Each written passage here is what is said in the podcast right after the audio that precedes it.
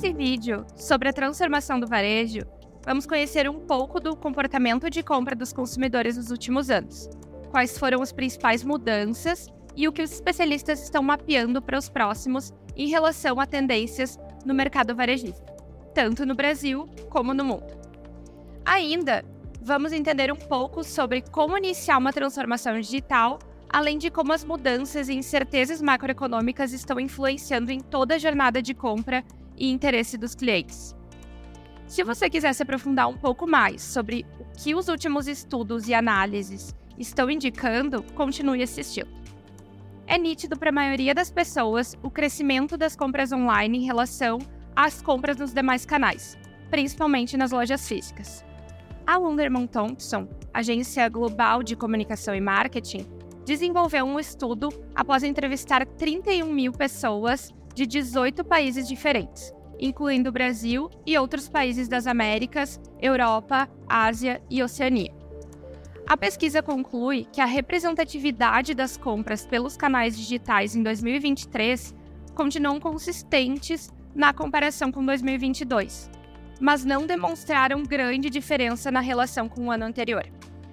Os dados mostram que em 2023, 58% das transações são feitas online, um número que continua consistente na comparação com 2022, ano que apresentou 57% de resultado para a mesma métrica. A previsão é de que em 10 anos, ou seja, em 2033, os gastos online cresçam 6% e cheguem a 64%. Especificamente no Brasil, a pesquisa diz que atualmente 60% das compras são feitas online, e a previsão é de chegar a 72% em 10 anos.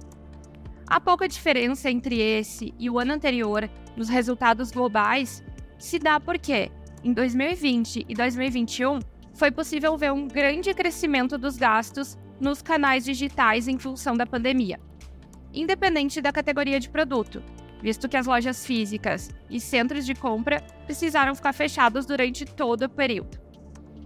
Os gastos no varejo se destacaram ainda mais pelo fato da população mundial ter interrompido as despesas com serviços, iniciando um investimento maior em produtos, principalmente relacionados à casa, cuidados pessoais e bem-estar. O que também foi impulsionado com a Covid-19 foi o uso dos canais digitais não só para compra efetivamente, mas para pesquisas antes da transação. 66% dos compradores disseram passar mais tempo fazendo buscas para suas compras por trabalhar de casa, reforçando mais a ideia de que a experiência online precisa ser pensada desde a base até o topo do funil de vendas.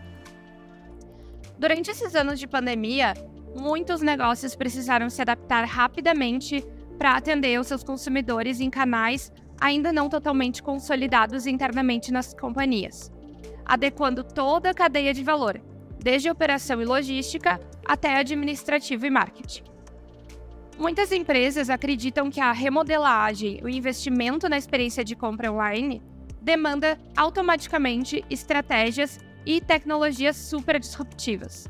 Mas na verdade, o desejo dos clientes nada mais é do que uma jornada personalizada de acordo com as suas necessidades. Um site ou aplicativo com fácil navegação e disponibilidade de estoque de produto, por exemplo. O primeiro passo para iniciar uma transformação, seja no modelo de negócio, na estratégia de comunicação ou na usabilidade de um canal digital, é o investimento em pesquisa e testes. Pesquisa para entender as forças do negócio ou do canal, a fim de destacá-las e diferenciá-las dos concorrentes, e também suas fraquezas, para remodelar e reestruturar todos esses pontos de fricção.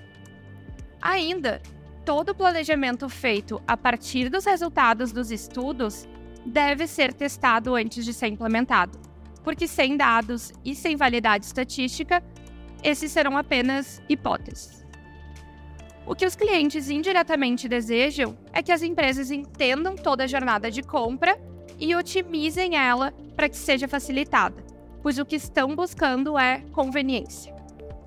Olhando para os números apresentados anteriormente, onde a previsão é de que em 10 anos, no Brasil, aproximadamente 7 a cada 10 compras sejam feitas por plataformas digitais, é imprescindível que as companhias estruturem prontamente as suas jornadas online e comecem a pensar no online first, ou seja, todo o planejamento e os processos precisam considerar primeiro as experiências dos clientes nos canais digitais, para que depois isso seja refletido nos pontos de venda físicos. Embora o digital continue em ascensão, espelhar a mesma experiência nas lojas físicas continua sendo um ponto-chave para os varejistas. O equilíbrio entre o digital e o físico é fundamental para que o cliente possa transitar e se relacionar com a marca sem nenhum tipo de atrito. A mesma pesquisa citada anteriormente mostra que 60% dos compradores preferem comprar com varejista ou uma marca que tenha tanto loja física como loja online. Principalmente porque, mesmo com toda a tecnologia disponível atualmente, os consumidores continuam preferindo a jornada de compra real. E também, pesquisas apontam que as próximas gerações terão essa mesma propensão, ideia que está totalmente relacionada ao período pós-pandêmico, que impossibilitou a compra nos pontos de venda, fazendo que o canal esteja em reemergência. Outro ponto-chave que pode ser atribuído à preferência pela visita à loja física é a confiança com o canal, pois o formato de compra online ainda é recente e faz com que alguns consumidores, principalmente os de gerações anteriores, não se sintam seguros a fazer compras e prefiram usar os sites e aplicativos para um formato consultivo. Com tantos novos formatos de compra, seja web, mobile ou até mesmo o metaverso, as pessoas estão esperando novas plataformas e ferramentas para fazer parte da jornada.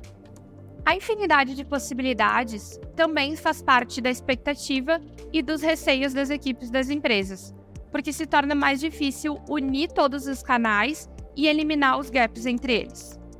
Essa falta de confiança se dá muito pelos casos de golpes e fraudes que estão cada vez mais comuns, afetando a segurança das informações compartilhadas tanto de dados pessoais sensíveis como dados de pagamento.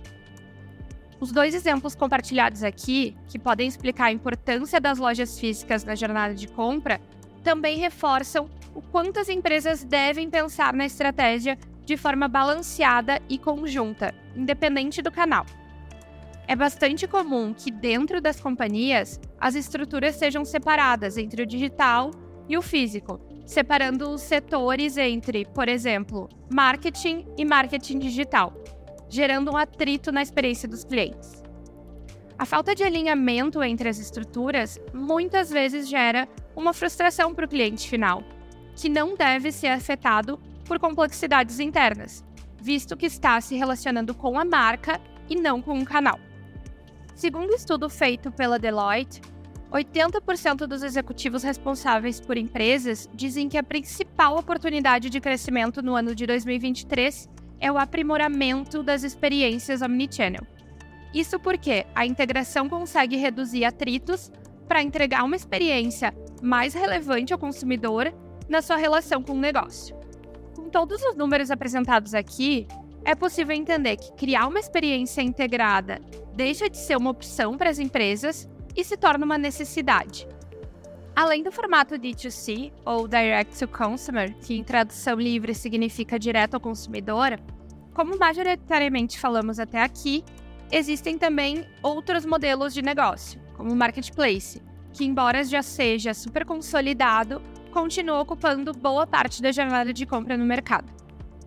O Marketplace é uma estrutura ou plataforma que reúne diversos vendedores e lojas e, consequentemente, oferece uma grande variedade de ofertas e produtos. Algumas das principais vantagens para o consumidor são o sortimento, as formas de entrega e o preço.